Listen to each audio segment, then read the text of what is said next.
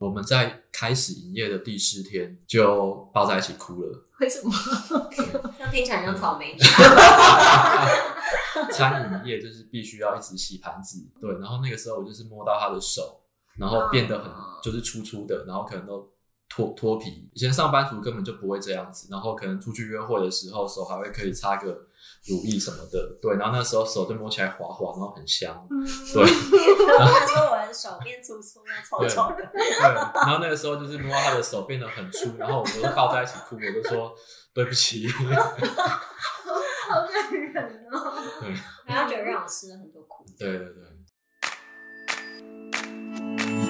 收听佩佩没在闹，佩佩 Talks，让我陪你去美国，陪你开店，陪你认识食品业，陪你聊天。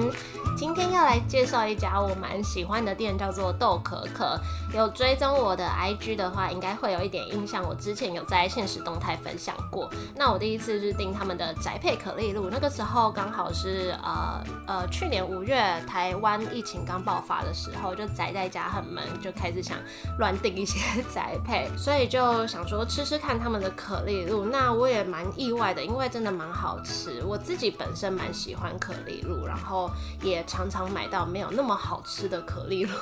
所以我那时候收到他们的甜点的时候就觉得好幸福哦。尤其我最喜欢抹茶白巧克力的口味，他们也有很多其他口味可以上去他们的 IG 或者官网看。那这是一家在宜兰巷弄里的小店，国威跟映如很可爱，他们自称自己是两只狗狗，外加另外一只真的狗狗叫做可可店长，他们三个成员一起开的这家店。那主要是卖可丽露，也有咖啡饮品或者其他点心。那这是我第一次跟两个来宾一起录音，我觉得很有趣，也蛮好玩的。我们现在就请国维和映如来聊聊豆可可，还有他们开店的故事。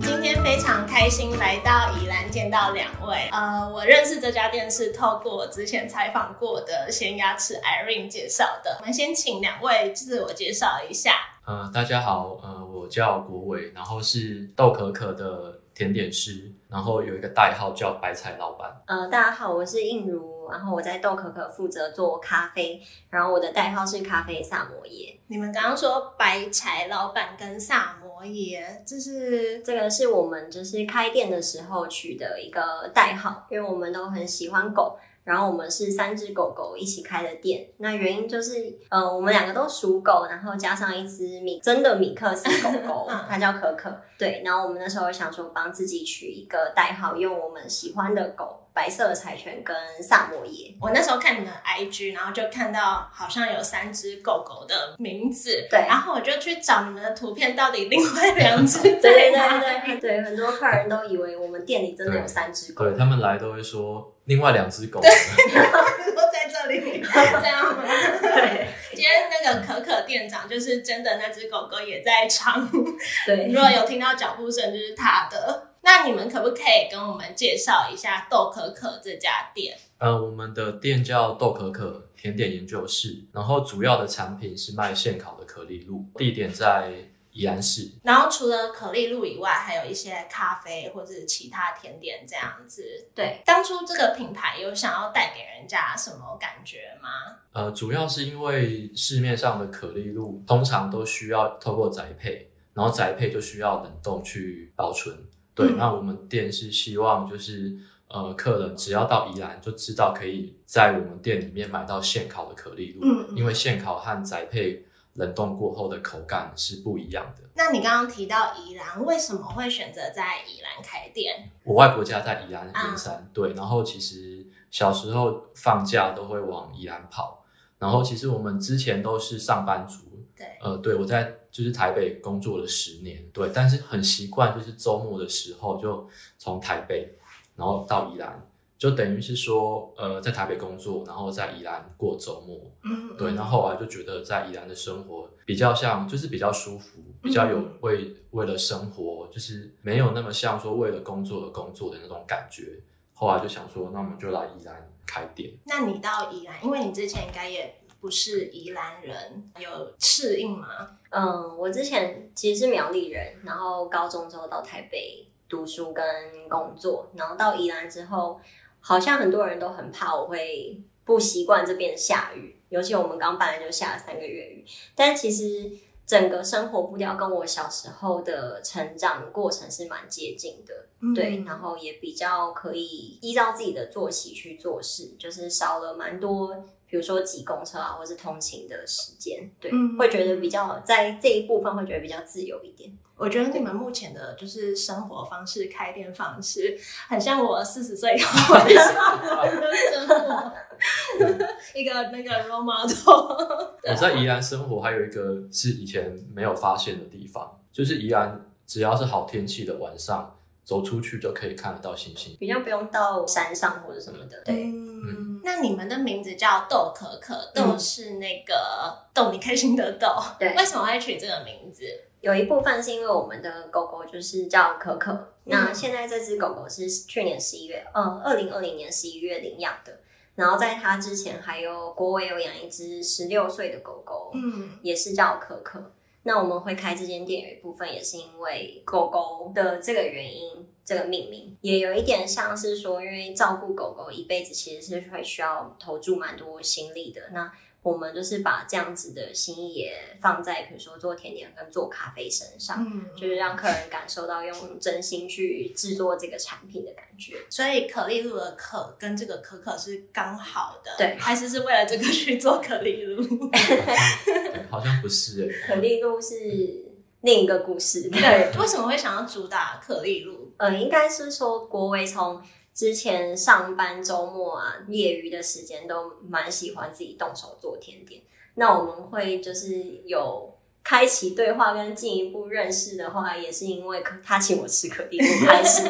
对，所以可丽，然后加上可丽露是我们在开店前有做过一些小小的调查，大部分都是工作室，然后真的做成实体店，让客人现场就可以购买的比较少。这几个原因综合下来，我们就是决定用主打颗粒露当我们的产品。我之前好像有在你们一篇 IG 贴文看到你们在设计 logo 的一些小巧思，比如说颜色的运用啊什么的，可以跟我们分享一下吗？呃，我们在跟设计师讨论的时候，就是希望用明亮的底色，用白色，然后搭配的就是呃我们的蓝色和黄色是比较温暖温暖的黄色。对，它就是因为我们之前去冲绳玩，然后有特地去那边的一些甜点店看，对，然后就觉得白加蓝加温暖的黄，就给人家一种很温暖的感觉，而且搭配在一起其实还蛮好看的。那你觉得这家店呢，和其他甜点店或者是咖啡厅最不一样的地方是什么？呃，以甜点来说的话，我们是尽量使用台湾的原料。呃，有一个原因就是说。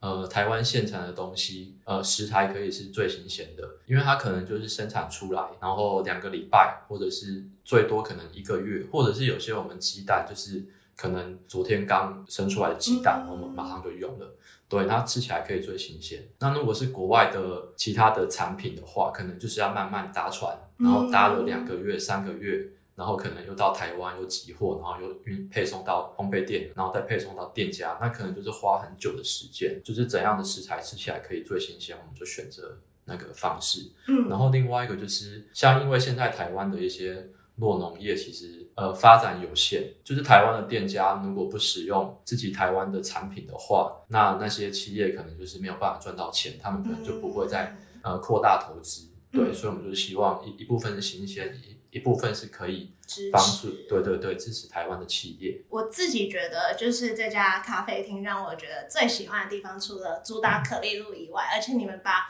可丽露运用在很多层面，像是我刚刚说我今天下午喝的可丽露冰砖，它就是把。应该是浓缩咖啡吧，倒到就是可丽露模型里面，做成可丽露冰块，然后再加牛奶。我觉得就是这样的产品非常符合这家店的风格，而且很有颜值，对，也是好喝的。对，当初是谁想到这个 idea？我们之前开店前有去嘉义玩过，然后有在那边喝过其他咖啡店的咖啡冰砖，那就是做成像方块的形状这样。那我们之前。呃，大概在想发想产品的时候，有想要把闲置的可丽露模具，因为他之前在试甜点的时候有做了蛮多，也有买蛮多的模具。有一种是三公分的比较迷你的可丽露的模具，那我们把它拿来做咖啡冰砖这样子。嗯一方面是把模具拿来运用，然后另外一方面是我们在宅配的时候，其实都是走冷冻的，然后也想要就是试着再给客人多一点产品的选择，所以就是想到这个咖啡冰砖是可以一起运送过去的，等于说大家可以从网络上买到大的可丽露，可以买到小的可丽露的咖啡冰砖，嗯，真的是一个蛮好的运用。那想跟你们聊一下整个创业的过程，当初为什么会想要自己创业开店？是有什么灵感或是契机？嗯，刚刚说到就是我可能从四五年前就会开始自己做一些甜点，对，然后那个时候就是我们前一只狗狗也是可可，对，我们后来叫它老老可可，可可，嗯对，那个时候它会一直趴在厨房，然后就是看我看我做甜点、烤东西什么的，因为有时候我的外甥女她也会。看着我做，我那时候第一次做出来的甜点，然后她跟我一起做，她就一，她就隔天就问说：“舅舅，我们什么时候开店？”哇，好可爱 哦。对，然后那个时候就是呃，我们也会跟可可讲说，呃，嗯以后开店你要来当店长什么什么的。对，那他可可是在二零二零年的一月离开的。嗯，对，然后他离开以后，我们就会想说，就会想说有什么事情是自己可能想要去做，或者想要试试看的。对，然后后来就有一点像是旅行跟他的一个承诺，就说嗯那我们就开个店，那你再回来当我们店长。那你有想过这辈子会创业吗？呃，没有诶、因为我本来一直对自己的憧憬好像是会在都市里面当一个就是很厉害的女强人之类的，对，嗯就是会去比如说外商公司上班啊，可能可以赚很多钱，要花很多钱之类的，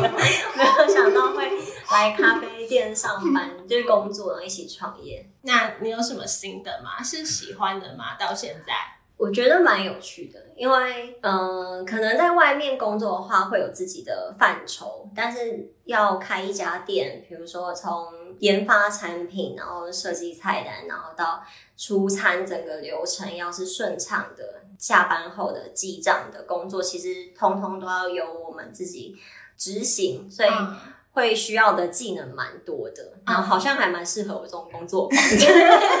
下班之后还可以抱着电脑做，就是一些自己想要整理的一些资料啊，或数据，嗯或是线上的工作。对，嗯我觉得还蛮还蛮开心的，就是很像很很适合，就是我这种 停不下来的人。对，然后刚刚是你本来就会做甜点嘛，嗯算是兴趣自己去学的吗？呃，算是兴趣，因为我本身是历史系，然后毕业以后就去做编辑，做了十年，对，所以一开始是不会做甜点的，对，就是周末的时候，呃，可能看影片，然后看书，真的决定要开店以后，就是比较认真的要做一些笔记，嗯对，考试，然后材料，然后每次的步骤，然后最后成品的可能检讨，然后下一次要怎么改，就做甜点大概准备有三四年左右。嗯嗯。那咖啡的部分是决定要开了再去学，对，决定要开之后，我们有去呃开了大概十年的咖啡店里面的课程，然后会进到他们的吧台去实物操作。嗯这一部分，对。然后就是透过那个时候先有一个基本的概念，但是到我们真的装完店里装完机器之后，才调整好我们自己的参数。其实也有一点在开店前就是密集的赶工，去把这一些技能学起来。你觉得难吗？我觉得最难的好像是拉花。我有看到你最近的分享，对，如果就是真的去看蛮难的。我们的 IG 跟现在客人拍的照片，会觉得就是拉花应该是差蛮多的。因为因为我之前不是在星巴克工作对嘛，然后可是我觉得我在工作上主要是学就是管理的方面，所以我其实没什么时间在认真做一杯咖啡，我就是赶快做，赶快出就对了，所以我没时间在练那个拉花，嗯所以我拉花就是顶多只能一个爱心而已，嗯所以我觉得那个什么三层啊或者树叶都很厉害，对 对。对，但是那个是最难也是最好玩的地方。那应该很多事情以前也都没有做过嘛，像是呃，比如说设备啊，或者是设计招牌啊，嗯一堆有的没的。你们是怎么知道要做什么事跟怎么进行？嗯、像设计招牌的话，呃，因为刚刚我们就是说有 logo 的设计师，然后其实很多事情都是问出来的，嗯对。然后像招牌，我们就是问说，呃，我我我们当然就是会查找资料，然后招像现在的招牌，就是本来可能是要做一个样子，那后后来可能就又跟设计师讨论以后，又变成现在这个样子。呃，设备的部分，我们主要就是找当地的设备厂商，因为一来就是说它之后的维修就是比较及时，比较多好像就是只能边做边学，对啊对，然后嗯边查资料。像如果是设计菜单的话，一开始其实有一部分也是因为预算有限，我们不太可能除了就是 logo 一定是会外包给设计师嘛，因为那代表整个形象。但是一些小地方，比如说产品的小使用说明小卡，或是我们菜单。或是一些包装应该要怎么包，包括宅配就是要怎么包才会比较完整给客人，嗯就是会去模拟一些客人收到的一些情况，可能跟我之前是新闻系会去想象说乐听中接收到资讯会有什么，他是怎么接收到资讯这件事情会有一点关联，所以那时候就是预算有限，然后我们假设菜单的部分，我们就是也会去参考别人怎么做，然后选一个我们觉得比较接近我们想要做的那个版型，然后再去自己做成我们想要做的样子。嗯对对对，你们从就是真正辞职到开店嗯大概多久啊？辞职哦，我是就是全心准备这家店，我是七月离职的，他是九月九月离职，然后我们十二月月。开店，这样我觉得蛮赶的很赶，是因为我们呃，我们找房子好像算是顺利，找店面的地方，嗯对，然后所以大概在一个半月左右，我们找房子是五六月就开始找哦，，所以就是离离职前就已经开始先边看店面，嗯。所以应该最刚开始最困难的是找一个地点，对，然后找地点的时候，同时也会想到当地的可能的客群跟你可能的售价、是不是符合我们的产品，因为你对自己的产品会有一些概念嘛。后期比较赶的时间，其实就是在装潢跟机器进来之后，才开始测试菜单上的内容。对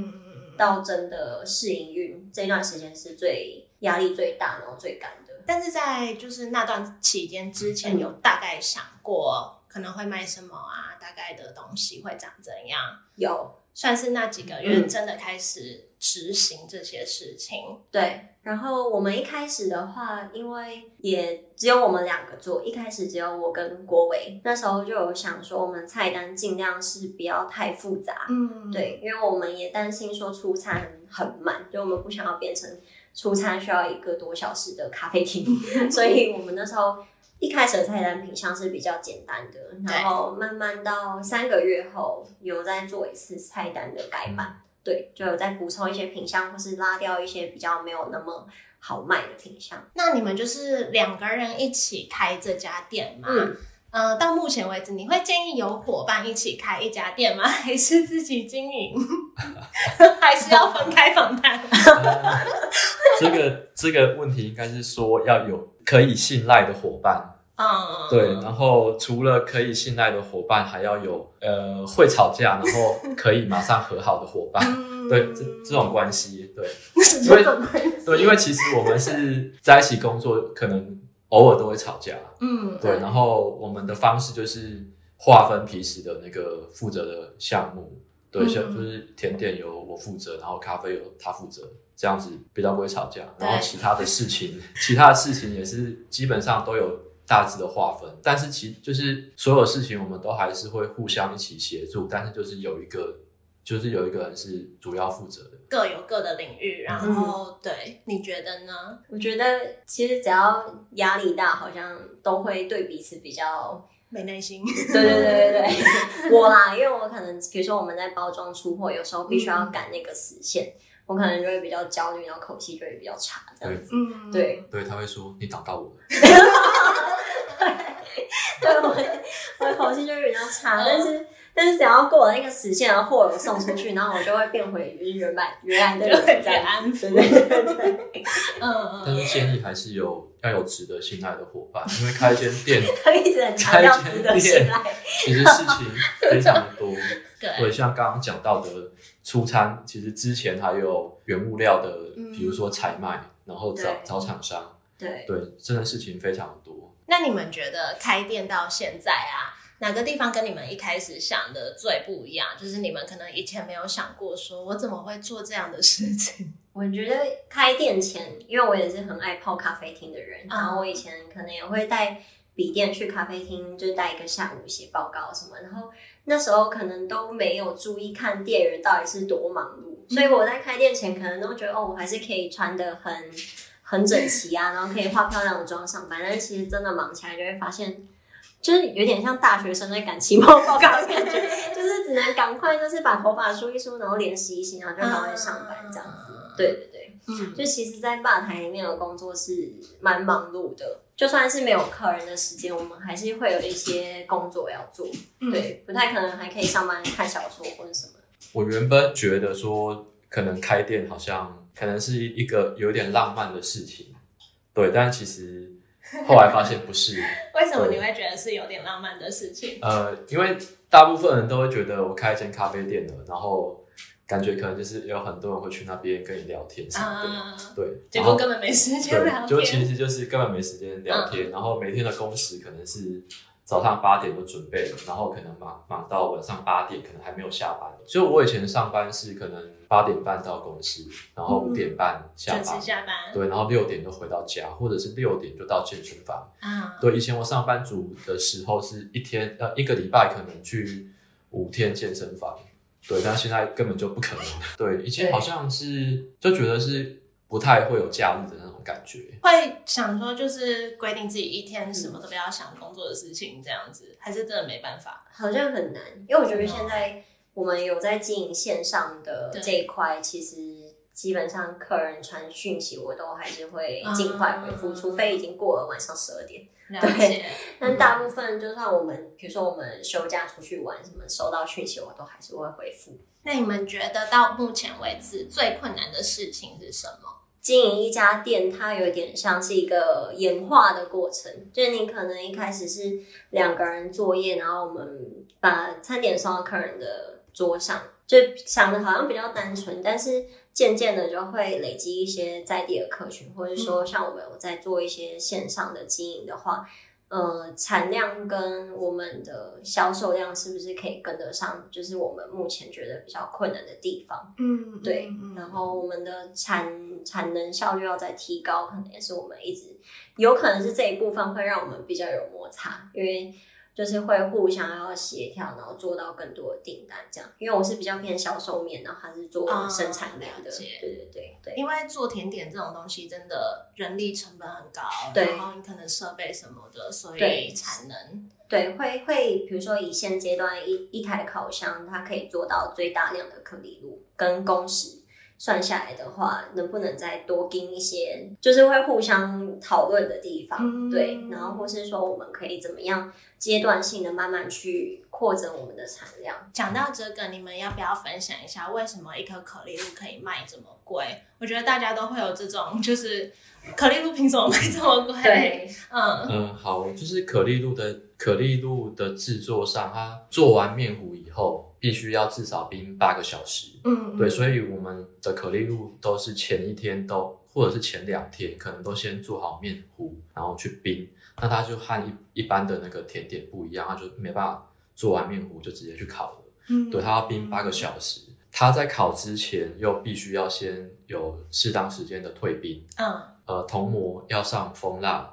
嗯，对，然后蜂蜂蜡又很难清理，然后上完蜂蜡要倒面糊，然后进去烤箱要烤至少是一百分钟以上。嗯，对，因为甜点的在定售价的时候会看你站炉的时间是多少。嗯，对，然后可丽露还有一个就是比较少店家在做的原因，是因为它的失败率很高。嗯，对有听说，，对，所以就是呃种种原因，就是它的工序是很长的，然后嗯烤时也、也很也很长，然后我觉得烤箱温度很高，对对，可能超过两百度，要在两百度的烤箱里面，然后把一个可丽露，呃，因为是单独的膜，所以就会检查它每一个是不是都烤好了。对，嗯，所以不只是工时问题，还有技巧性的问题。对，它的技术门槛是比较高的。那你有觉得特别困难的事情吗？花很多时间，啊对我几乎就是呃一天在厨房里面的时间会超过我在房间。还有一个就是因为它失败率真的大到有时候一开始啊，一开始还在、嗯还在学的时候，就会觉得说，哎，我是不是就没有办法考好可丽露了？嗯对，常常会有好几天可能都会有这个念头。那因为就是之前不是疫情有点严重嘛，很多店家应该也都会受影响。你觉得这个对你们带来有什么正面或负面的影响吗？我们一开始呃五月初疫情爆发的时候，是店里完全没有客人，然后唯一一个客人是认识的店家来捧场。对，然后我记得刚开始第一个周末是有点吓到，因为就想说，我们从开店以来从来没有遇过一整天是完全没有客人的。到第二个周末是压力很大，因为嗯就会觉得这不是一个很健康的状况，然后那时候也会想说，根本不知道我们会不会度过这一波疫情。嗯对，毕竟就是不开店还是有该支出的，比如说一些房子的房贷的支出，然后也不太可能就是一直从存款里面去扣钱。所以一开始好像压力蛮大的，虽然有偷了一下钱，对，但是但是压力整体来说是很大的。嗯然后他还骂我说：“你看一个疫情把你搞成这样。”因为那时候我我就压力很大，然后跟他吵架，对不对。嗯对但是我后来也有看到你们成功的，像也不像转型，但是也因为这样带来另一个商机。对，我们从疫情之后，主要的重心就是放在那时候就想说，那我们可以做点什么？就是一方面是想说，可能品相上是不是有可以调整的地方，或者是说线上的精精力可以再放多一点宣传的部分在线上。后来我们做了最主要的事情，应该是把我们本来用 Google 表单去导网网订宅配的订单，然后改成就是用官网，嗯所以我们就是架了一个我们自己的官方网站。我们后来就有点转型成，呃，主要的精力是先放在网络上出宅配，然后店里的话，因为已经开店那时候有半年，所以有一些在地的客群，我们就是开每周六日嗯提供可丽露外带，但是只有卖可丽露。对嗯嗯嗯嗯，对，然后疫情期间是这样，到十月才恢复比较正常有内用的情况。那我在认识你们的时候，就是我有把你们的 IG 贴文从头开始看过一遍，哇主要是因为我觉得文字上面写的很用心，嗯然后包含你刚刚讲的官方网站，也有一个部落格专区，也是写了很多故事。嗯想问你们怎么在开店忙碌之余，还分配这些时间经营这些事？因为有爱。没有啦，对为什么的爱？对对，甜点的爱。对，因为刚刚说我们可能呃忙碌的时，就上班的时间可能是早上八点到晚上八点，嗯，然后在八点之后的休息时间还还会去写一些甜点，就像我做食材的故 podcast 事一样。嗯对对对对，然后因为而且我觉得就是在写的，就是介绍自己产品的时候，可能自己也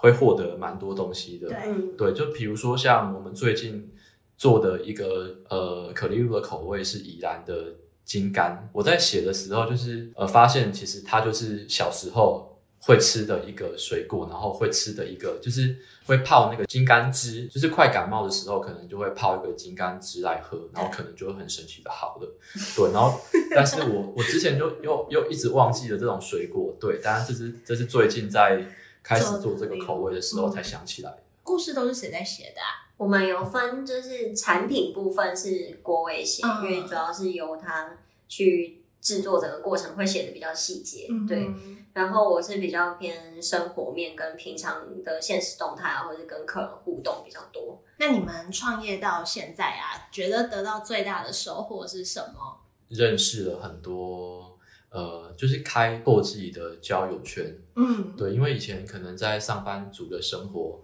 呃，朋友就大概是那些，然后客户也大概是那些。对，但是现在就是可能店里面呃有营业的时候，每天可能就会有一些新客人，嗯对，然后或者是有一些在地的熟客，对他们可能就是呃，像我们十月再重新恢复内用，就有熟客连续三个礼拜都来，或者是这条巷子，可能我们就会认识其他的邻居，对，那对还有你，对，我们都会认识不同领域的人，然后或是同样也是在年轻人返乡开店的店家。对，对这一块是我们以前呃以个人的身份或是消费者身份比较难，就是接触到或是了解这么多的。对，然后会有店家跟店家之间的甘苦谈，就觉得蛮有趣的。对。对对对。那创业过程中有发生过什么比较难忘的事情吗？我们在开始营业的第四天就抱在一起哭了。为什么？像听起来像草莓。餐饮业就是必须要一直洗盘子、洗杯子，对。然后那个时候我就是摸到他的手，然后变得很就是粗粗的，然后可能都脱脱皮，嗯，对。然后以前以前上班族根本就不会这样子，然后可能出去约会的时候手还会可以擦个。乳液什么的，对，然后那时候手就摸起来滑滑，然后很香，对。他说我的手变粗粗的、臭臭的，对。然后那个时候就是摸到他的手变得很粗，然后我们都抱在一起哭，我就说对不起。好感人哦。对。然后觉得让我吃了很多苦。对对对。你有觉得真的吗？我觉得，因为我们家从我家从小也是开店，所以我知道开店很辛苦，就是看长辈这样子把我们养养育到大。对，所以其实，嗯，包括我们自己开店，也是对一些当地的店家，只要找我们开的，就有点像闻道有先后的感觉，就是我都会对他们是很敬佩的那一种感觉。对，因为我觉得每一家店，它可以在当地就是存活下来，一定有它厉害跟它辛苦的地方。嗯，对，所以我是觉得就是，嗯，知道开店很辛苦，但是真的实实际操作过，然后实际洗那么多杯子，有时候是真的没有想到会有这个过程。对，啊，对，但是辛苦也是还蛮好玩的啦。对对，就是每每有时候在忙的时候，可以自己苦中作乐，还不错。对啊，嗯，回馈也会是最及时的。对，不会是有点像领月薪这样子，好像一个月总结一次那种感觉。对，就是可能当下你做了一些事情，可能客人就会有时候也不一定每天都会有客人给我们回馈，但是只要有客人给我们回馈，我们都会就蛮开心的。嗯，对，嗯嗯。那你们觉得就是会鼓励想开店的人开吗？或是有什么话想要对想创业的人分享？开店其实是很辛苦的一件事情。但是印如之前也有说过，就是一辈子当上上班族好像也蛮无聊的。如果就是开店是很辛苦，如果你可以吃苦，然后也很真的很想要开店，很有爱的话，就是欢迎，也可以就是跟我们互相讨论一些事情。对我们可能可有一些事情可以跟他跟你们分享。应如有什么想分享的吗？我觉得开店有点像经营自己一个小社群。嗯，但其实之前我在自己的领域工作，会有一点，呃，如果比较低潮的时候，会觉得自己好像是一个人，有时候会觉得好像没有什么。人可以聊聊一些生活上的事情或什么，但其实开店之后，对我们来说遇到蛮多从国小到大学的朋友都有回来我们这家店走走，这样就是会蛮意外，说其实自己身边是有这样子的一个网络在的，但是以前都没有注意到，对，然后也会有新的一个客人的社群，对，会会觉得自己的。人脉或是自己的见见识都变比较多，然后你也会比较愿意去倾听别人的事情故事，因为大部分我们在跟店里的客人聊天的时候，都是会对他们是蛮有好奇的。所以我觉得，如果创业的人应该可能可以接触到蛮多自己意想不到的事情。今天非常谢谢两位的分享，也祝福你们经营一切都顺利，希望下次可以再来宜兰找你们。谢谢，谢谢。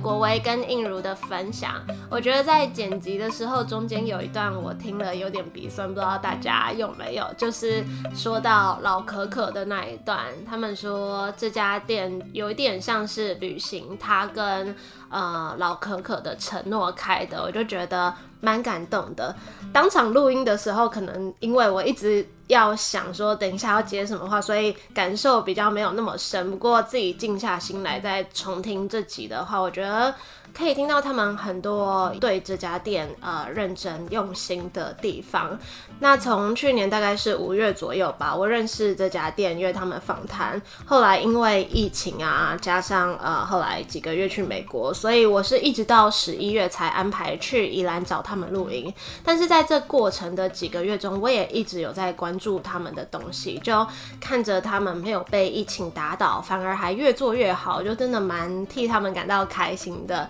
原本我在写访纲的时候，我就从他们的 IG 贴文读每一篇文章，因为呃，我觉得他们写的真的蛮用心的，就是你会感受到他是真的很认真的在经营这个品牌，所以你就会想要每一篇都很仔细的阅读。然后到他们官网成立，也是有一区写了一些关于这家店或是产品的小故事，就很像他们说的，希望可以将照顾狗狗一辈子的这种心意投入在制作甜点和。经营这家店上，然后同时也疗愈来逗可可的每个人，所以就很推荐大家有空去宜兰的时候可以进去坐坐。那我也会把所有跟豆可可有关的链接都贴在这集简介，有兴趣的话也可以去看看。最后就谢谢大家的收听，祝大家新年快乐！喜欢这集的话，可以帮我分享出去，或是推荐给身边你觉得会有兴趣的人听。那也可以到 iTunes Store 帮我打新评分留言，让我知道你的想法。